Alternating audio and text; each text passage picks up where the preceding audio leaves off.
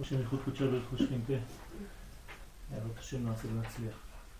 ברשות הרבנים נדבר על uh, עניין יציאת מצרים בשיעורים, כל מה שקורה שם בגלות וננסה להבין מה קורה מתחת לפני השטח. לפעמים בחיים אנחנו רואים סיטואציה ואנחנו לא מבינים מה קורה בעצם בפנימיות הדבר. אנחנו רואים רק את הפן החיצוני, את התופעה החיצונית, את הביטוי החיצוני של הדבר, אבל קשה לנו להבין מה מתרקם, איך הקדוש ברוך הוא שהוא מנהיג את הבירה, שהוא בעל הבית, הוא מקדם את כל התהליכים. וזה יכול להביא לידי טעויות חס ושלום. ואחת מהטעויות הגדולות זה הדיכאון. כשאדם נכנס לדיכאון בתהליך הגאולה שיש לו כבר uh, ייאוש, אז uh, זה כאילו שברגע הייאוש הוא לא מבין שהקדוש ברוך הוא נמצא בתהליך. וחז ושלום הדבר הזה הוא דבר שהוא פגום. ואנחנו צריכים להבין כל רגע איך הקדוש ברוך הוא מקדם את התהליכים וכשנבין שיד השם בדבר אז כמובן שהדברים נראים אחרת. איך להבין שיד השם בדבר? חייבים ללמוד. הלימוד מביא אותנו למדרגה כזאת שאנחנו רואים את הדברים עם ההנהגה הפנימית של הקדוש ברוך הוא. אז כאן לקחתי ברשותכם שיעור של הרב לוריה, שליטה, שמדבר על אה, הנושא הזה באופן קצת כולל, וננסה בסייעתא דשמיא להיכנס לפרטים. וידבר משה כן אל בני ישראל ולא שמעו אל משה מקוצר רוח ומעבודה קשה. משה הוא נביא שליח. אין הרבה נביאים שהם שליחים. כלומר, יש נביא שהוא מקבל נבואה, אבל פה זה נבואה שהיא שליחות. זה לא נבואה לבד, זה נבואה שתמיד יש לה הנהגה. הנהגה של עם ישראל. משה השליח הזה מדבר עם עם ישראל, ובינתיים תשימו לב, כתוב, וידבר משה כן אל בני ישראל ולא שמעו אל משה. איך זה שבני ישראל לא שומעים אל משה?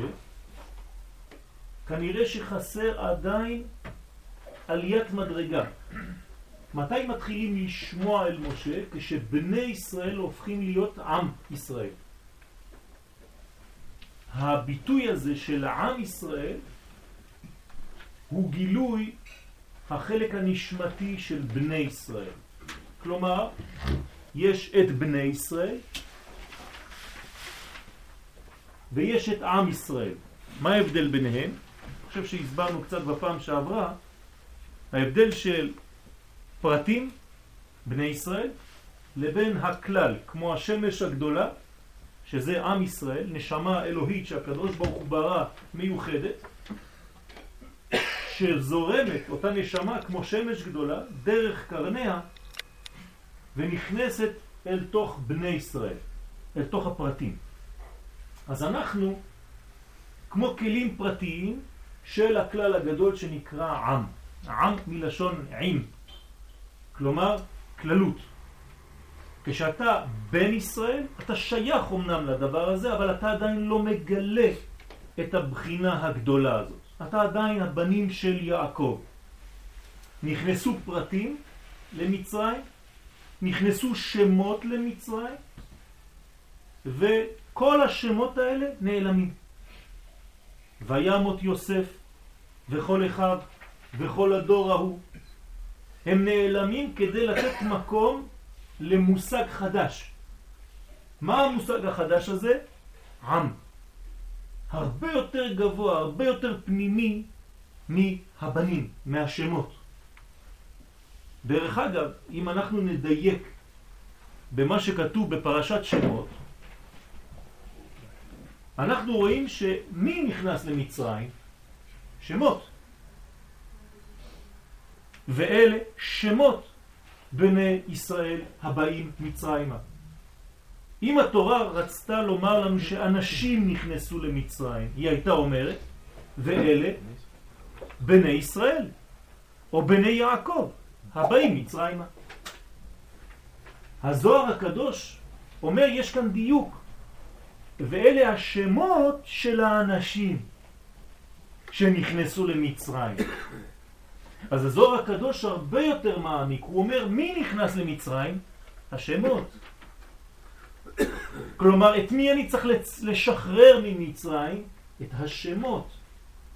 ואלה שמות בני ישראל הבאים מצרימה. והארי הקדוש מדייק עוד יותר ואומר, זה לא היה פעם אחת, אלא זה בהווה, שנאמר הבאים מצרימה עכשיו, לא שבאו. אם כן, שוב פעם אנחנו רואים שהתורה היא אקטואליה. היא מדברת עליי, עכשיו, עלינו. איך אני עושה כדי לא לרדת למדרגה שאני כבר לא יכול לשמוע. אם אני לא יכול לשמוע, זה אומר שאני כבר לא מאוזן. כשאדם הוא לא מחובר, הוא לא אחיד, הוא לא אחד, הוא לא בלוק אחד, הוא יכול לשמוע משהו? הוא לא יכול לשמוע משהו. למשל, לפעמים אתם במכונית ואתם נוסעים שעה וחצי. שעה וחצי עבר לכם כמו רבע שעה, למה אתם בכל מיני מחשבות?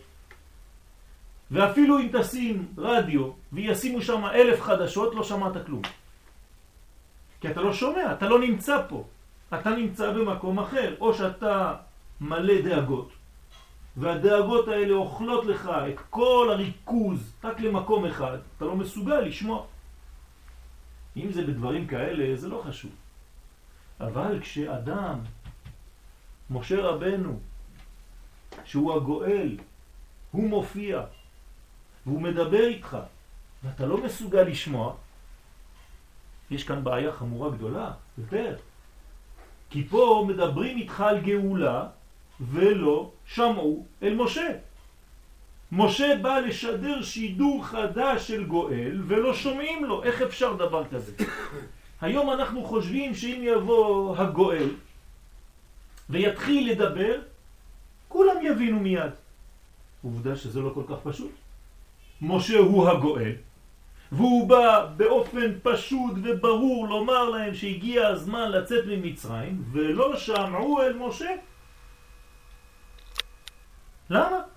מקוצר רוח ומעבודה קשה. יש קוצר רוח. מה זה קוצר רוח? לא כתוב פה קוצר נשימה. קוצר רוח.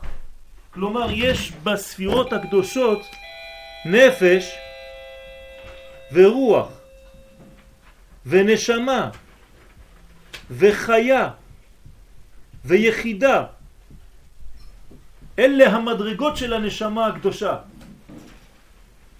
כלומר הנשמה בנויה מחמישה חלקים שהם כמו איברים. כמובן היא אחת, אבל היא מתחלקת באופן פנימי לחמישה חלקים. לא יכלו לשמוע אל משה מקוצר רוח, רוח קצרה. כלומר נפש יש להם, אבל הרוח קצרה. שלא נדבר בכלל על נשמה חיה ויחידה, שזה עוד מדרגות גבוהות. אם כבר הרוח היא בקוצר, איך אתה יכול לשמוע למשה רבנו שהוא בא מפה? משה בא מפה, הוא נקרא בתורת הסוד, כן, יסוד דאבא. יסוד דאבא זה מדרגה גבוהה מאוד שמקבילה לעולם האצילות. או לספירת החוכמה. משה בא משדר חיה, חיים. אי אפשר לגאול ממדרגה נמוכה מזה, אי אפשר. כלומר המשיח חייב לבוא ממדרגה כזאת ובעזרת השם, אם הוא מצליח לעלות עוד יותר, הוא מקבל יחידה. דרך אגב, מלך המשיח יבוא בצורתו של משה, מה שהיה הוא, זה הראשי תיבות, ויעלה יקבל מדרגה נוספת שתהיה יחידה, ואז תהיה הגאולה השלמה. פה הייתה גאולה של מצרים, זה לא נגמר. בני ישראל לא שומעים, הם בקומה של נפש, אין להם רוח. כשאין לך רוח, אתה אפילו לא יכול לשים רווח. כלומר, אין לך רווח לשום דבר. אין לך מקום פנוי, לא בראש, לא בנפש, לא בהרגשה. אתה כולך סגור, אין רווח, ורווח תשימו בין עדר לעדר. מי שיודע לשים רווח בין הדברים, אז הוא יודע לעשות בירור בין דבר לבין דבר אחר, כי יש רווח בין האותיות. אבל אם הוא לא יודע לשים רווח, הכל סלט. כל כולו ברגש. ואז הוא מקבל אינפורמציה שמפילה את כולו. למה? כי הוא בבחינת נפש בלבד. הוא לא מצליח, הכל רגשי, הכל מהבטן. אז ברגע שהוא קצת לא מרגיש טוב, רוחו נופלת. ולא שמעו אל משה מקוצר רוח ומעבודה קשה. אז יש עבודה. יש עבודה. אבל עבודה היא צריכה להיות עבודה שפותחת אותנו, שמשחררת אותנו, שיהיה לנו רווחים, כדי שנוכל לשמוע את מה שיש בין מה שאתה רואה. ואז אתה יכול לראות מה יש בין כל ההתרחשויות המאוד מבלבלות שיש בהיסטוריה, כי אתה רואה בין השורות, כי אתה רואה בין האותיות, כי אתה מסוגל לראות בפנים, לא רק מה שמופיע לך מול העיניים וחונק אותך. כי אין לך רוח, אז אין לך רווח.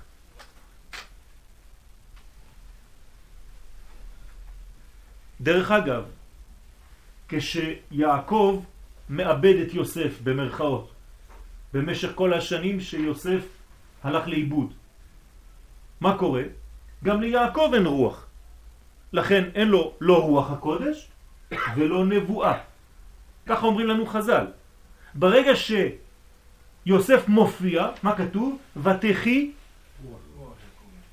נפש. כן, יעקב. זאת אומרת שהנפש הייתה בלי רוח. מה זה ותחי נפש? שהבינו רוח אל תוך הנפש. פשוט מאוד. זה החיות של הנפש, זה כשיש לה רוח. כלומר, זה החיים של זה. אם אתה מפריד בין רוח לבין נפש, הפרדת בין החיים לבין המנגנון הקיים כאן. אנחנו אולי לא שמים לב, אבל אנחנו מתפללים כל יום על הדבר הזה, כי רוח זה נקרא בתורת הסוד קודשה בריחו. ונפש זה נקרא שכינה, שכינתה. כן? לשם ייחוד, קודשה בריחו שכינתה.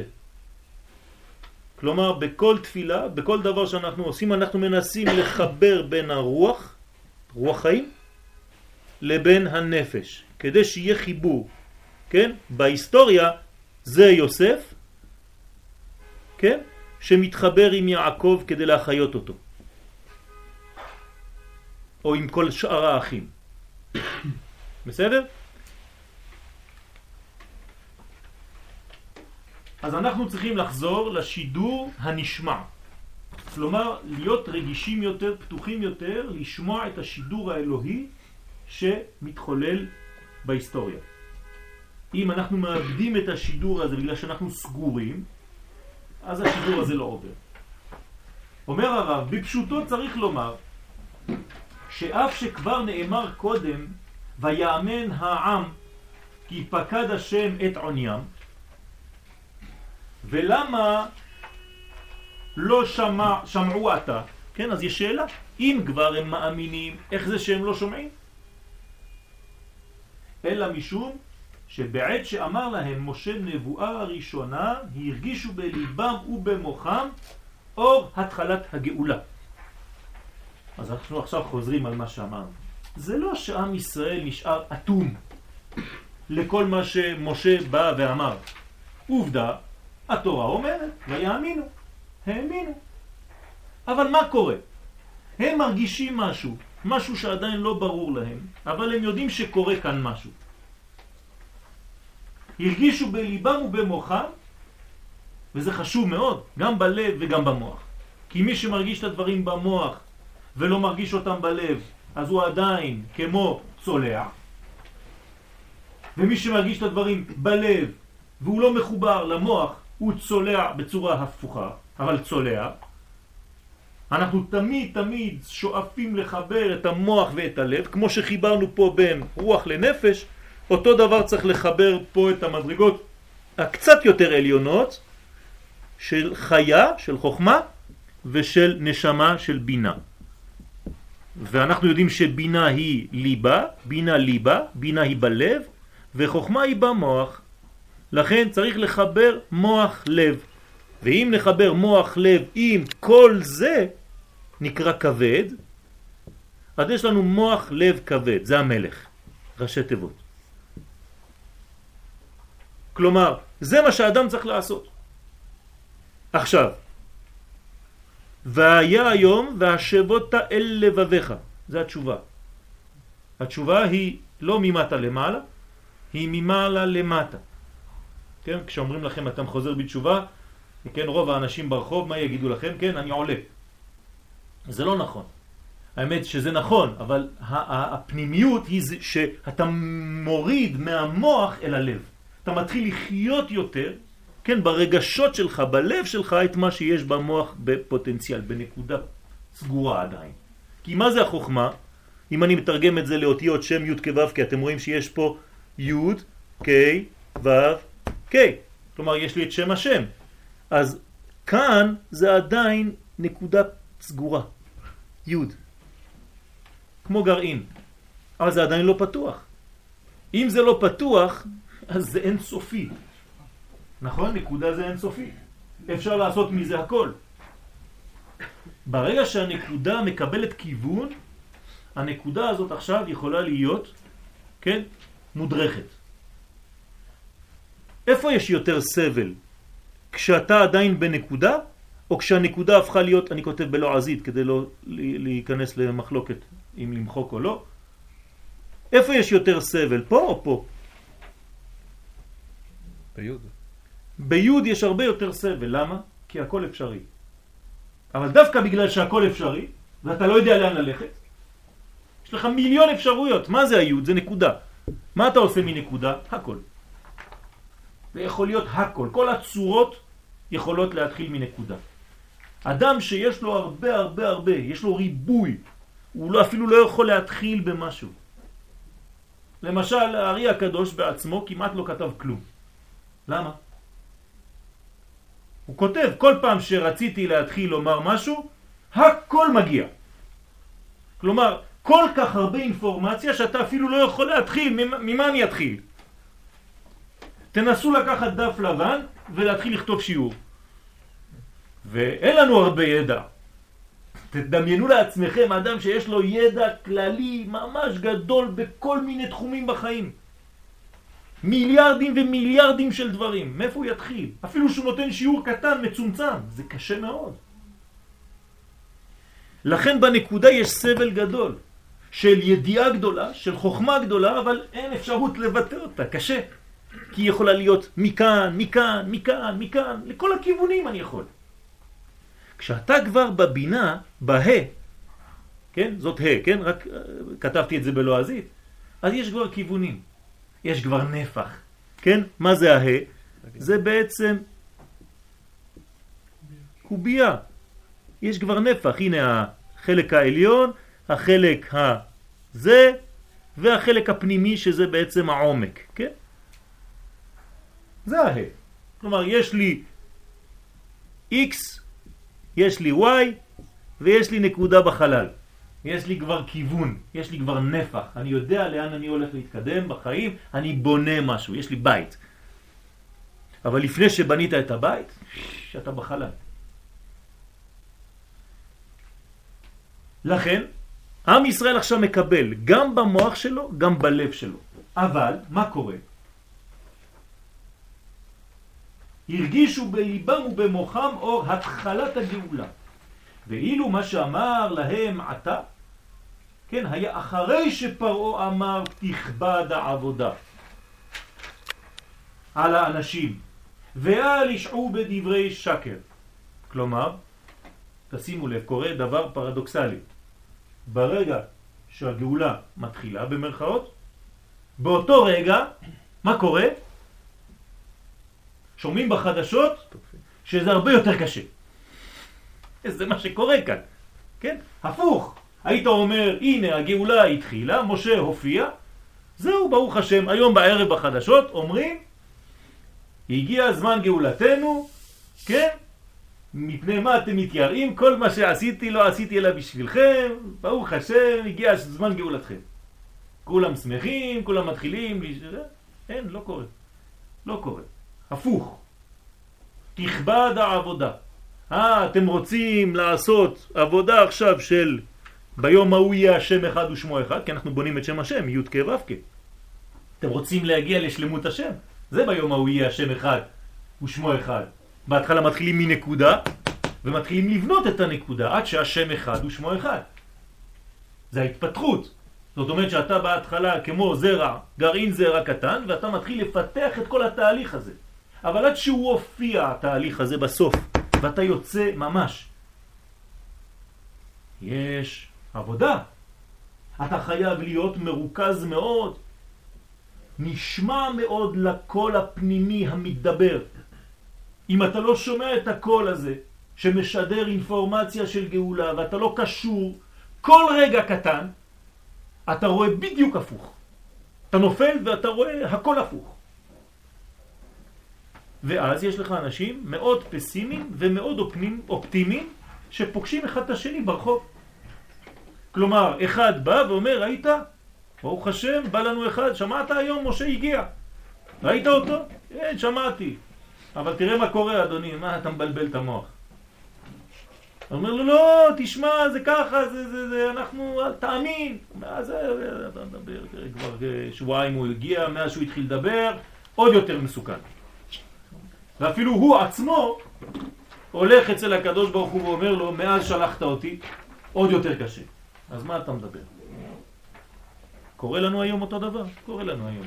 היום יש לך אנשים אופטימיים ואנשים פסימיים ברחוב שפוגשים אחד את השני, תמיד. אחד תמיד שחור, והשני, כן, מנסה להיות כמה שיותר יותר לבן.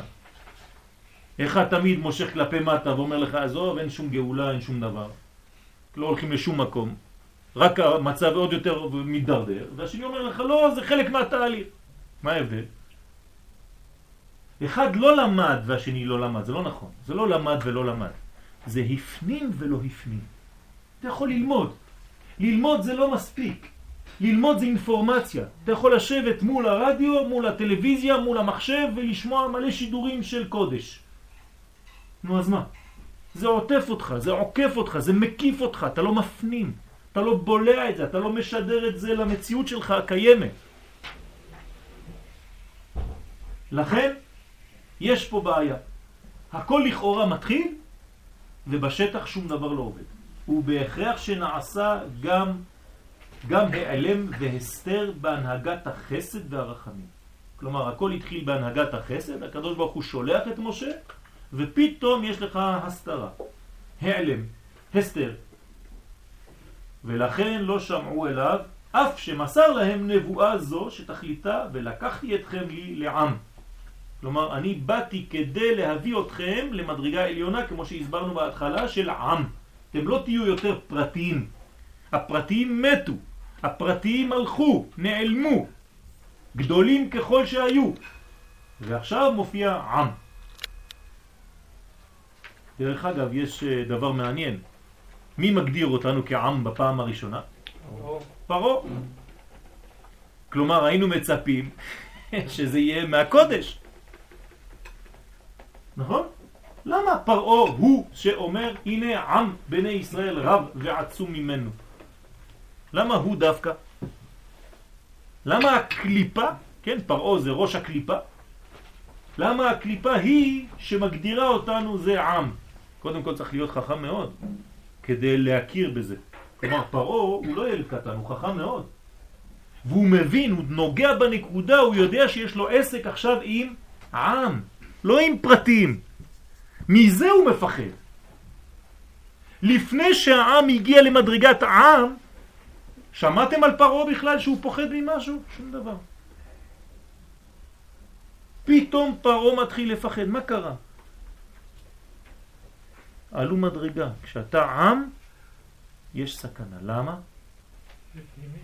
כי העם בא לגלות דבר הרבה יותר מוסרי בעולם, וזה הולך לשבור את כל המנגנון של הקליפה. עכשיו יש מלחמה. איך הוא אומר? והוא עומד ממולי. זה לא שאני פותח את החלון, אני רואה אותו מול הבית. הוא עומד ממולי, הוא האנטיתזה שלי. כלומר, אם פרעה זה ראש הקליפה, העם עכשיו זה ממש משהו שיכול להתנגד אליו. עומד ממולי. יכול להיות מנגנון חזק שגמרנו. הקליפה מרגישה שהיא הולכת למות. דרך אגב, כמו שהיא מתה בסוף, וירא ישראל את מצרים מת על שפת הים. ואומרים חכמים, השר שלהם. כלומר, הנשמה שלהם מתה. עכשיו, משה אומר להם, ולקחתי אתכם לי לעם. הקדוש ברוך הוא אומר להם, אני לא בא סתם להוציא אתכם ממצרים, זה לא איזה מין אה, אה, אה, שינוי מקום טריטוריאלי. הייתם פה, לחצו אתכם, אני בא, לוקח אתכם מפה ומביא אתכם כמה קילומטרים, כן, לארץ ישראל. זה לא מה שקורה, זה הרבה יותר עמוק. מה זה ולקחתי? זה נישואים, זה ליקוחים, כי ייקח איש אישה, זה נקרא לקיחה. אני בא ומתחתן עם העולם הזה, זה משהו אחר. איך אני מתחתן עם העולם הזה? עם אשתי. מי זאת האישה של הקדוש ברוך הוא, כביכול? כנסת ישראל, כלומר העם, הבניין הפנימי של עם ישראל, לא בני ישראל, עם ישראל, הנשמה, השכינה. ולקחתי, כן, אתכם לי. הרי את מקודשת לי, בטבעת זו. כדת משה וישראל, תשימו לב. משה וישראל. מה זה כשהחתן אומר לכלה? זה לא כמו שכתוב בדת שלנו, כן? אנחנו דתיים וכתוב כדת משה וישראל. מה זה כדת משה וישראל? היינו צריכים להגיד, הרי את מקודשת לי כמו שכתוב בתורה. לא, כדת משה וישראל, זאת אומרת, כמו שמשה היה עם עם ישראל. כן, משה הוא קודשא בריחו בעולם הזה, הוא המייצג, נכון? והוא מתחתן כביכול עם עם ישראל, שקול משה כנגד כל ישראל.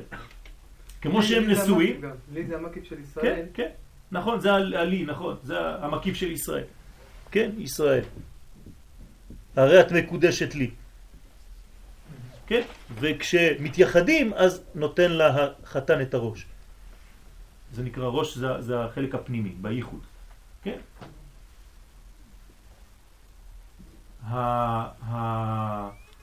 הבניין פה הוא בניין פנימי, כן? והבאתי אתכם אל הארץ. כלומר, גם פה יש רמז במילים. כלומר, חתן מתחתן עם הכלה, מביא אותה אל ביתו. כן, ביתו של הקדוש ברוך הוא זה ארץ ישראל, אבל יש פה ביאה, והבאתי. כן? כי תבואו אל הארץ, יש ביאה. כשאני עולה לארץ ישראל, יש ביאה ביני לבין האדמה. והביאה של, שלי עם האדמה מניבה פירות. ולכן, איך אנחנו רואים שקץ הגאולה הוא ממש מופיע? כתוב בגמרא, אין לך קץ מגולה מזה, כן? אמר רבי יצחק, כשארץ ישראל נותנת פירותיה בעין יפה. ואיזה פסוק הם אומרים שמה? הוא מביא לציטוט, כן? ואתם הרי ישראל, פרייכם תיתנו וכו' וכו', כי קרבו לבוא. עם ישראל אפילו לא באו, רק קרובים לבוא. כלומר, ברגע שהאדמה, האישה, החלק הנוקבי, מרגיש שעם ישראל, החלק הזכר ביחס אליה, הולך להגיע, כלומר יש ביאה, היא כבר מעלה מה שנקרא בקבלה מים נוקבי. כלומר היא כאילו מרגישה את החשק, את התשוקה. ואז יש כבר פירות, היא כבר נותנת פירות. היא מתחילה להוציא פירות. ולכן כשעם ישראל לא נמצא בארץ אין שום פרי, אין כלום. עוד מעט ט"ו בשבט, זה בדיוק העניין הזה. ט"ו בשבט זה, זה החג של המקובלים. לא היה ט"ו בשבט לפני כמה דורות. רק המקובלים חידשו את ט"ו בשבט בצפת. לא לפני הרבה זמן. לא היה החג הזה. לא, לא הכירו את החג הזה. כי הוא חג שמיוחד לארץ ישראל. של פירות הארץ. לכן והבאתי אתכם אל הארץ. אז יש פה הבטחה של נישואים. יש פה הבטחה גדולה מאוד, ומשה בא כמתווך, ואומר להם, אתם לא יודעים מה קורה פה, אני לא סתם בא להוציא אתכם ממצרים. יש פה הבטחות גדולות, אני הולך לגלות לכם את הקשר האינטימי שיש בינינו. וזה כוונת הפסוק, ולא שמעו אל משה מקוצר רוח. מה? ההרגשה הרוחנית הייתה בקוצר, בהיעלם. כלומר, יש רוח, אני יודע שקורה משהו בחלק העליון, ברובד העליון, או ברובד הפנימי, זה אותו דבר, כשאנחנו אומרים עליון, אנחנו אומרים פנימי, אבל אני לא מצליח לממש את זה, להרגיש את זה ממש בחיים שלי. יש משהו שעובר ככה, אני יודע שיש משהו. זה כמו שתגידו לכולם, אתם מרגישים שאנחנו קרובים לגאולה? כן. אבל בשטח כל יום הוא יגיד לך, איפה איזה גאולה. וכשתתפוס אותו לבד תגיד לך, כן, אני מרגיש. כלומר, יש הרגשה, אבל סתירה. וכן בפועל מעבודה קשה. זה פשוט מאוד, מעבודה קשה. כן, עבודה קשה זה קודם כל ריבוי דברים זרים שלא מתאימים לישות, למנגנון הפנימי של העם. מה זה עבודה קשה? אחד מהפירושים של חז"ל זה שהיו נותנים לגברים עבודה של נשים ולנשים עבודה של גברים.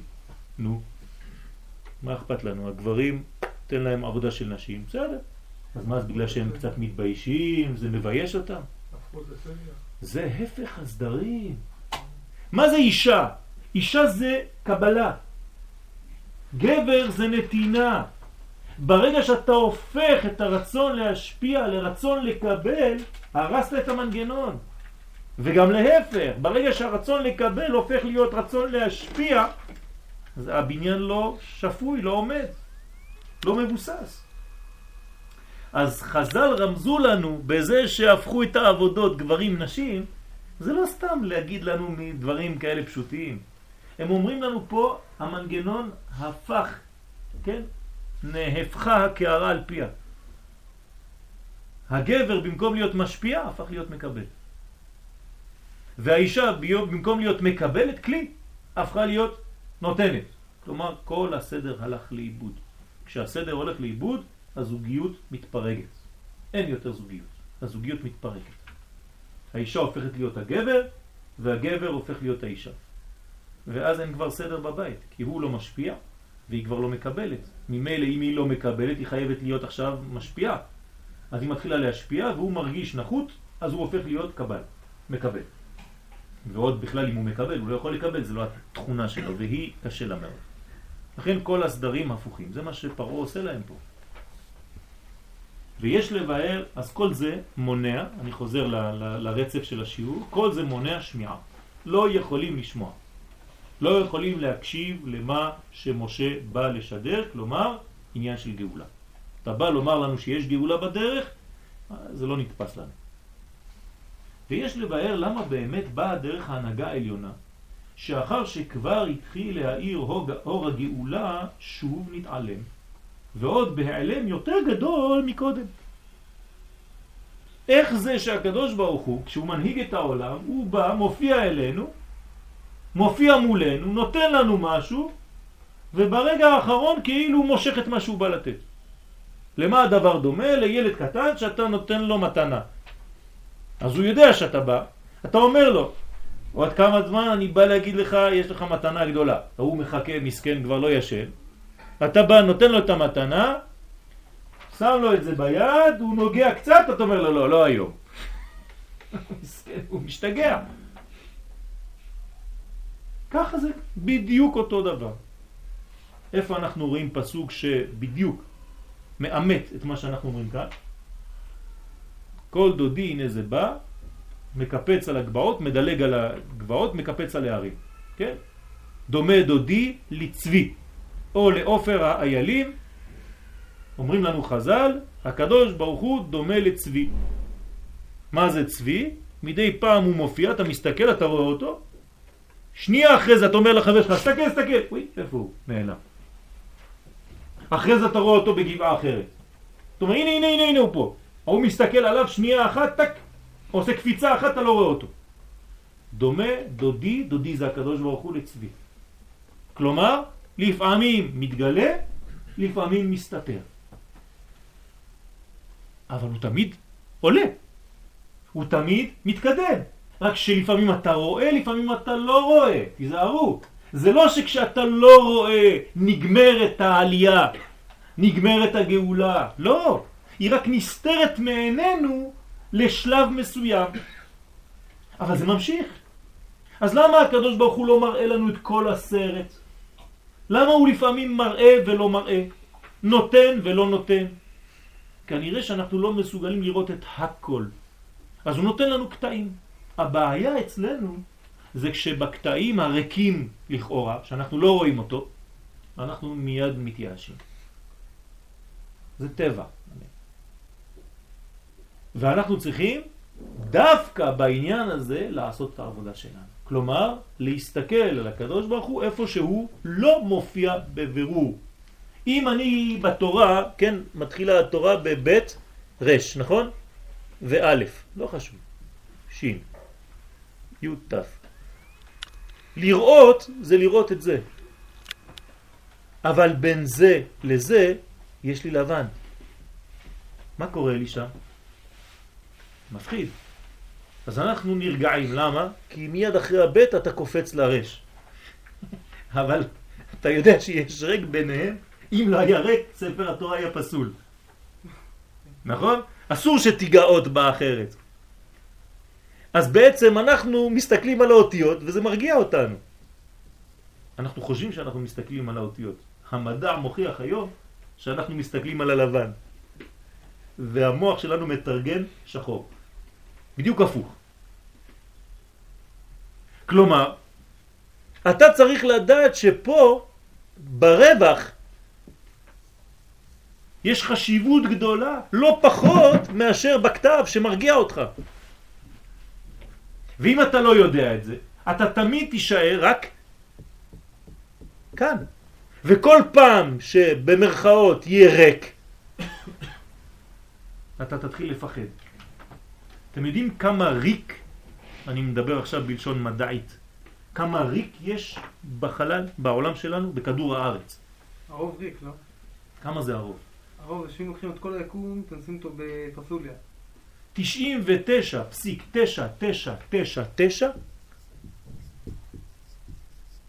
זה ריק. זה לא חומר. החומר, כל מה שאתם רואים חומר, של כל כדור הארץ, אפשר לשים את זה על מחט. על השפיץ של המחט. כל החומר של כדור הארץ. מדעית. אז איפה אנחנו? אנחנו רואים הכל הפוך. תגיד למישהו מה אתה רואה פה, הוא אומר רק חומר, חומר, חומר, חומר, חומר, זה לא נכון. אתם יודעים שאם תיקחו עכשיו תא ותיקחו את הגרעין של התא, בין הגרעין של התא ובין אלקטרון. האלקטרון שמסתובב מסביב, אם הגרעין הזה אני מגדיל אותו ונותן לו נגיד את הגודל הזה בדיוק, איך שאני מצייר אותו עכשיו, כלומר כמו ציפורן של אצבע, נגיד, אתם יודעים כמה מרחק יש בינו לבין האלקטרון הזה? אה? כמה קילומטרים. אתם מבינים מה הולך פה? אם הגדלתי את זה. זאת אומרת שרוב היקום שלנו הוא ריק, הוא אוויר. ואנחנו נרגעים רק מהחומר. בדיוק הפוך. מה אני רוצה להגיד פה? שכשאנחנו מסתכלים על תהליך של גאולה, אל תסתכלו על רק מה שמופיע. תבינו שיש הרבה הרבה הרבה הרבה, כמעט 99.9 אחוז של מדרגה שאתה לא רואה בכלל. והקדוש ברוך הוא מסתתר, אכן אתה אל מסתתר. ולפעמים אנחנו רואים דברים, רק לפעמים. ומה אנחנו עושים? הכל הפוך. כל הבניין שלנו זה רק על מה שאני רואה. רק על מה שאני מבין. רק על מה שאני נוגע.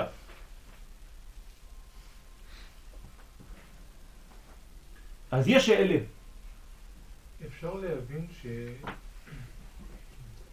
שמשה, שהוא, שהוא הגדול, הוא הרב, בזמן הזה, הוא, בא, הוא, הוא בקוצר רוח, והם בעבודה קשה, הוא לא מדבר באותה שפה, אז הם לא יכולים להבין. חס ושלום. הוא מדבר יותר גבוה ממה שהם יכולים... הוא נביא, אז איך הוא בקוצר רוח? מה זאת אומרת הוא בקוצר רוח? הוא נביא. הוא ברווח. לא, אבל הוא, אז הוא לא בקוצר רוח. לא, אבל יש משהו שמראה לי מוזר. לא, כי אתה, אתה אומר עכשיו קוצר רוח, קוצר רוח זה מי שאין לו רוח. הוא יש לו רוח. רוח. אז זה לא קוצר רוח. יש לו רוח ואין להם רוח. יפה, הם בקוצר רוח. למה אתה אומר שהוא? הם בעבודה קשה. לא, אתה אומר הוא בקוצר רוח והם בעבודה אוקיי, קשה. הרוח למשה, אבל הקוצר מפריע לי עדיין. כן, זה, זה לא קוצר רוח, הפוך. זה נכון. הוא משדר שידור שהם עדיין לא תופסים, אז הוא צריך לחנך. הוא, הוא, הוא לא ירד ברמה שלהם. יפה, לא, לא, לא כל כך פשוט, זה, ש... זה נקרא חינוך, צריך לחנך. גם היום, אם הגאולה הייתה באה לפני שמחנכים את הדור לגאולה, אולי היינו בקטסטרופה. כלומר, הקדוש ברוך הוא יודע בדיוק מתי לתת את הגאולה. ואם היא לא באה עד עכשיו, ברגע הזה, באופן ברור, זה בגלל שהדור הזה כנראה עוד לא מחונך כראוי כמו שצריך, אבל הוא עובד. צריך לחנך אותו. המחנכים שלו צריכים ללמד את הדור קודם כל להבין מי הם. תשימו לב מה הרעיון הפנימי פה.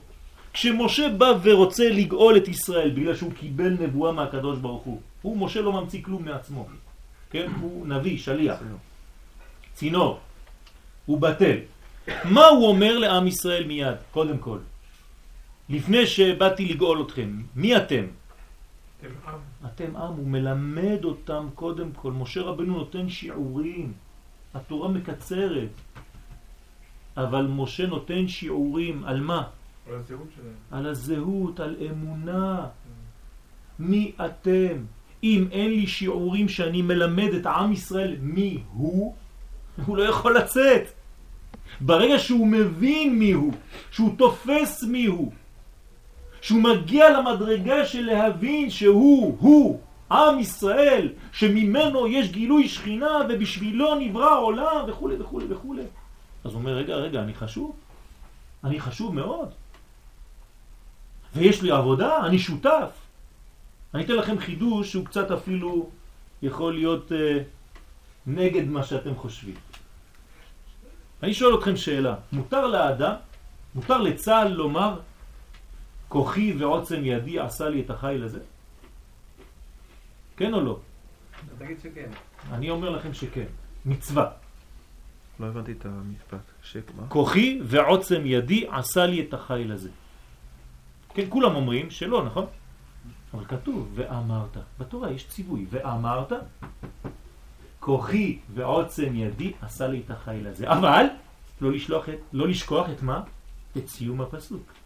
וידעת כי השם אלוהיך הוא הנותן לך כוח לעשות חיים. כלומר, אתה חייב לומר את זה, אבל בלי לשכוח שהוא נותן לך את הכוח לעשות חיים. אם אתה לא אומר כוחי ועוצם ידי, אז אתה לא משתתף בשום דבר. כלומר, כוחי ועוצם ידי בגלל שהוא נותן לי את הכוח לעשות חיים. תשימו לב, יש שילוב של שתי המדרגות. ולכן הרב קוק זצ"ל הרב צבי יהודה היה יוצא ביום העצמאות ללכת לראות. הוא אמר יש מצווה לראות איך אנחנו כעם משתתפים בגאולה האלוקית. אני רואה את הצבא של כאן, אבל אני יודע שהאלוה הוא ממלא את הכוח הזה. הוא הנותן לך כוח לעשות חיים. אז יש פה צירוף של שני דברים מאוד חשובים.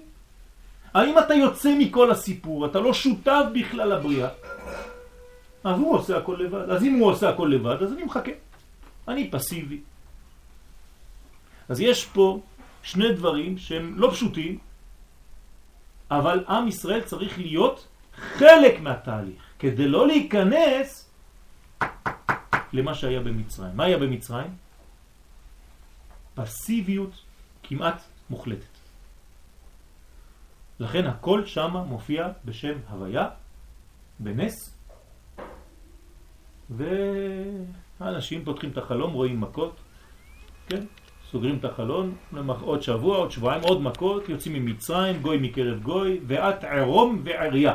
כלומר, עם ישראל נמצא ערום, כמה אנחנו אומרים בהגדה של פסח. מה זה ערום? ערום שהוא לא השתתף הרבה בכל התהליך הזה. הכל ניסי. גם במדבר. למה משה חשב שעם ישראל יבקש לדעת מי מה שם האלוה שבא לגאול? למה הם צריכים את זה? כי, כי, כי לדעת שם, אם אנחנו לוקחים את הדברים כפשוטן, כן. אז אני, מי, מי זה, מי שלח אותך? כן, קוראים זה, לו יואב. זה נראה ילדותי. זה ילדותי. האמת שכל הלימוד שלנו, מה אנחנו עושים עכשיו? רק לומדים דבר אחד. לומדים את השם. על זה נאמר בתהילים, אסגבהו כי ידע שמי. מי שיודע את השם, כן. אז הוא יודע איזה כיוון, איזה פונקציה מופיעה עכשיו בעולם. כלומר, כשעם ישראל שואל את שם השם, שמשה אומר להקדוש ברוך הוא, הם ישאלו אותי, כן. הם ישאלו אותי, זה מה שמשה אומר, מי, כן, באיזה מידה אתה הולך להנהיג את הגאולה הזאת. מה, מה מצפים מאיתנו? לא.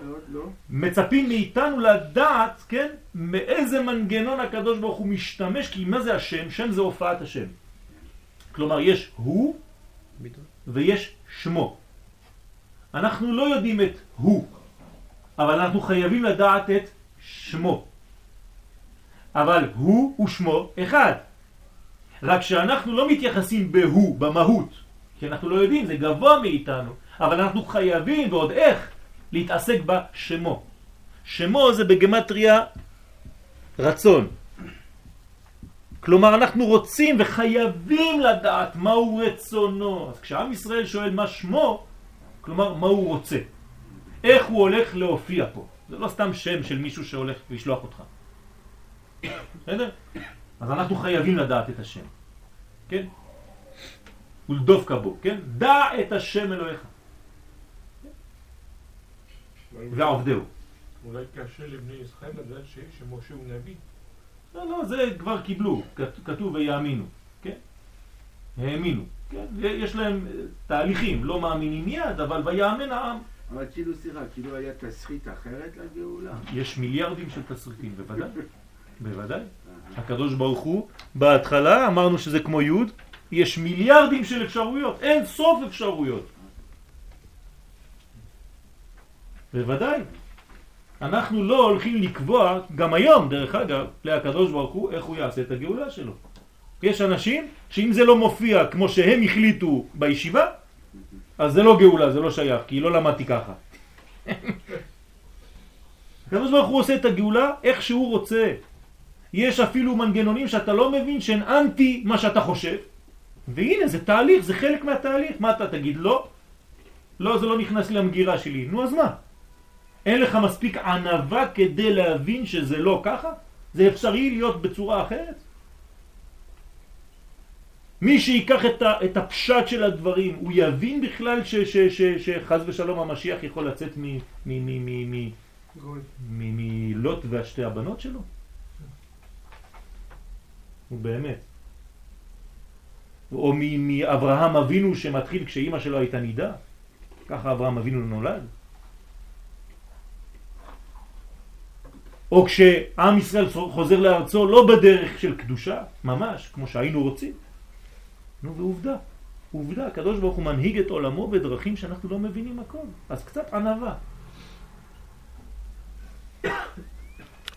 ועוד בהיעלם יותר גדול מקודם, עד שכבדה העבודה יותר ממה שהיה בכל השנים. כלומר, כל השנים הם היו יחסית בשקט. הגיעה הגאולה, בלגן הגיע. רק משה הגיע לשטח, נכנס לסיפור, הכל מסתבך. רק התחלתם לדבר על גאולה, הכל התחיל להסתבך. לפני זה היינו בשקט. והנה סדר זה של גילוי, העלם וגילוי, אתם מבינים? יש, אין, יש, כן, גילוי, העלם וגילוי, מצינו בסדר ימות עולם מתחילת הבריאה. ככה הקדוש ברוך הוא ברא את עולמו. בפשוטו של מקרא, וירא את האור כי טוב. מה היה לפני זה? תוהו ובוהו. העולם מתחיל בתוהו ובוהו, כבר מתחיל להפחיד.